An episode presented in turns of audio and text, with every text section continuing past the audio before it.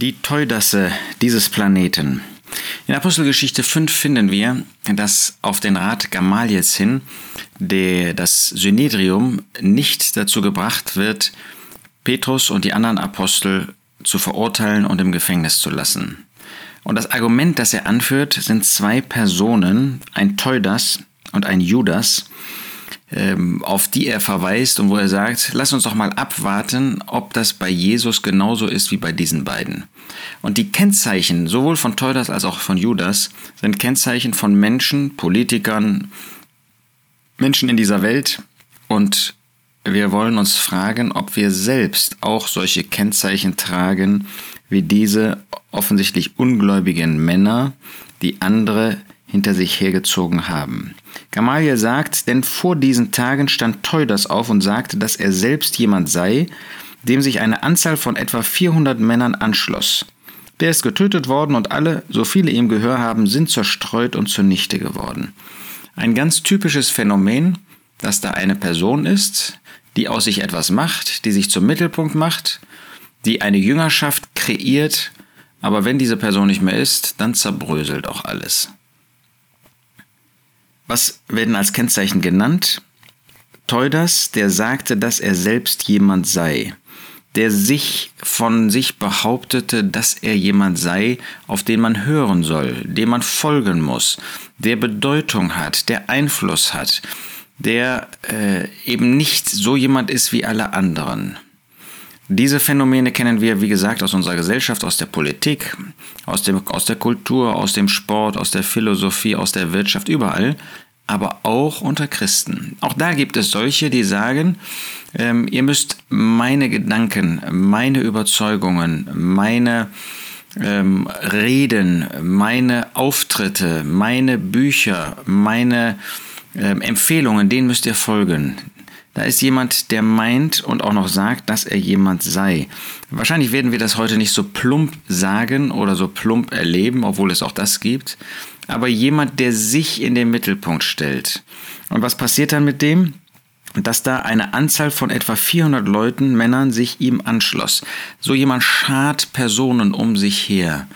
Er ähm, macht sich zum Mittelpunkt einer Bewegung. Man soll auf ihn sehen. Andere soll man nicht hören, soll man nicht sehen. Er ist derjenige, der den Ton angibt. Er ist derjenige, der predigt. Er ist derjenige, der schreibt. Er ist derjenige, ähm, der die Richtung vorgibt. Die anderen folgen ihm. Sie können ihm zuarbeiten. Sie können an seiner Seite stehen. Ähm, sie bekommen auch etwas von seiner Ehre mit in dem Gesamtauftritt. Aber dass die Blicke bleiben fixiert auf diesen Toldas. Ähnlich finden wir das bei Judas. Danach stand Judas der Galiläer auf in den Tagen der Einschreibung und machte das Volk abtrünnig sich nach.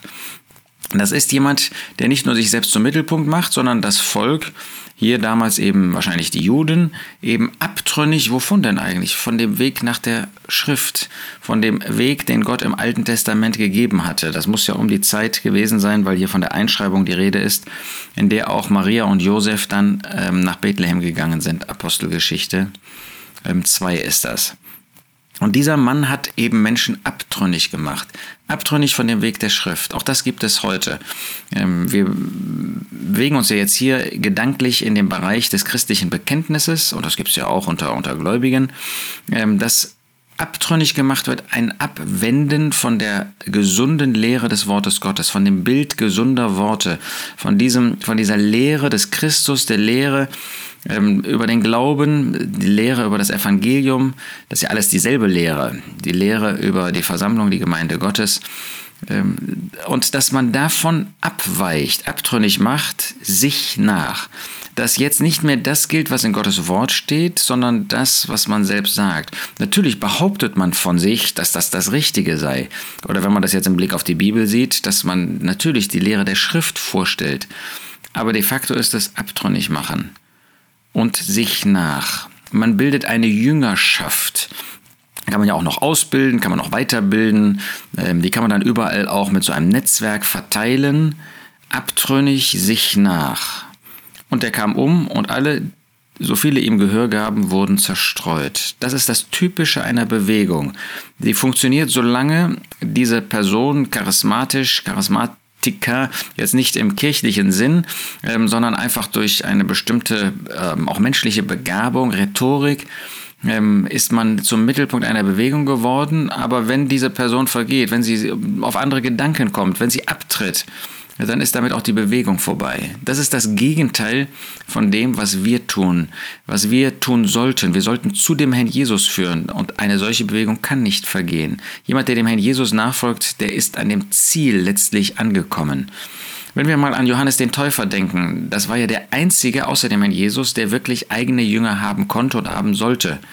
Aber als dann der Herr Jesus seinen Dienst öffentlich begann, dann sagt Johannes, ich muss abnehmen. Er muss zunehmen, ich muss abnehmen. Er hat seine Jünger zu dem Herrn Jesus geführt, hat auf den Herrn Jesus hingewiesen und nicht versucht, um sich zu scharen. Das ist das Gegenteil von einem Teudas und von einem Judas.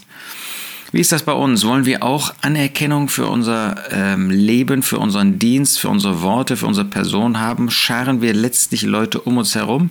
Das fängt ja schon in der Jugendstunde oder ähm, in solchen Bewegungen an, dass man gerne möchte, dass ich das mache und dass, dass, dass sie zu mir kommen.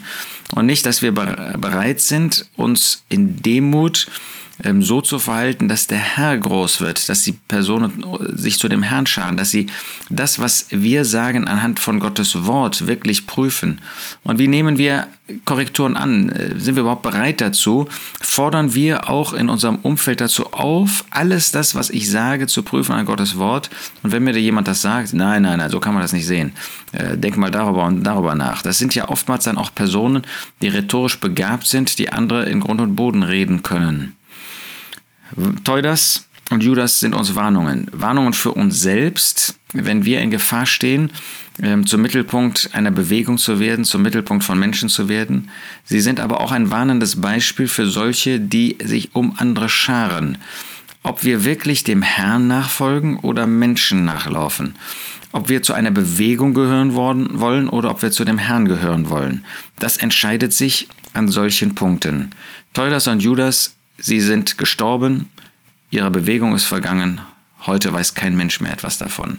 So wird es auch jedem von uns gehen, der Leute hinter sich herzieht. Dann wird das so ein, ein Strohfeuer sein. Ein Strohfeuer kann auch mal ähm, für 10 Jahre oder 15 Jahre oder 20 Jahre sein, aber dann vergeht das Ganze. Nur das hat Bestand, was mit dem Herrn getan wird, was für den Herrn getan wird, wo wir Menschen, auch Gläubige, zu dem Herrn ziehen und zu ihm weisen. Nicht nur mit Worten. Mit Worten kann man das sagen und de facto aber hinter sich selbst herziehen, sondern wo das Realität ist, wo man dieses Empfinden hat, nicht da ist kein Teudas, da ist kein Judas, sondern da ist einer wie Paulus, der zu dem Herrn Jesus zieht. Lasst uns da offene Augen, auch kritische Augen uns selbst und dem Umfeld haben, in dem wir uns bewegen und lasst uns dabei einander eine Hilfe sein. Das brauchen wir dringend heute.